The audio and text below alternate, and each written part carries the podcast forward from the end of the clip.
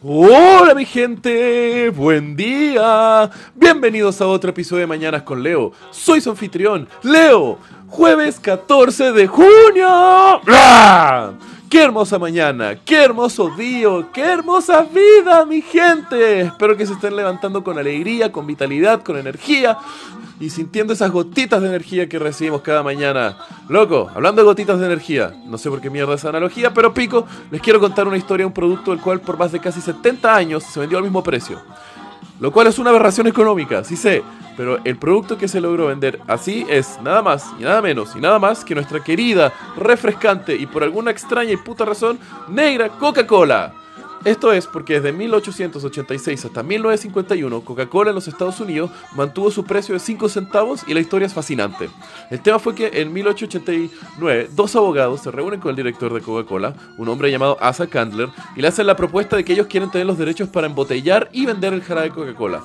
El tema fue que Candler los- se, se ríe de ellos porque en ese momento el modelo de negocio era venderse en fuentes de soda. Entonces embotellar el producto no era como algo viable que ellos lo veían, que Coca-Cola veía viable.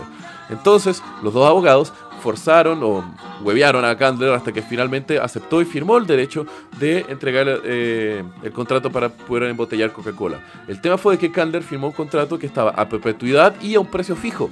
Entonces ahí Coca-Cola está en un aprieto porque era como, fuck, le dimos los derechos a esta gente para que puedan embotellar Coca-Cola de forma permanente hasta el fin de los tiempos al mismo precio. ¿Cómo podemos recuperar algún margen o que no nos caguen con los precios?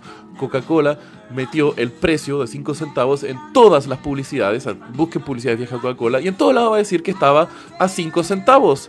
Entonces, eso obligaba de que los vendedores no pudieran vender Coca-Cola embotellada más cara que 5 centavos, y tanto así que hasta en los vasos de las fuentes de soda decían en el mismo vidrio engrabado cuánto eran las proporciones de jarabe y de soda para así Coca-Cola poder mantener eh, sus números de margen, y no hacer que otros comerciantes se lo estén cagando. ¡Loco! ¿Qué estrategia más poderosa para hacer un bypass por más de 70 años? Hasta que en 1921 lograron recuperar, pero ahí también ya están enfrascados. Sus mismas publicidades eran la promesa de una Coca-Cola a 5 centavos y se demoraron más de 30 años hasta que en 1951 lograron modificar los precios. ¡Loco! ¿Qué marginalidad debería tener Coca-Cola para que por más de 70 años pudieran vender un producto al mismo precio y ser rentables?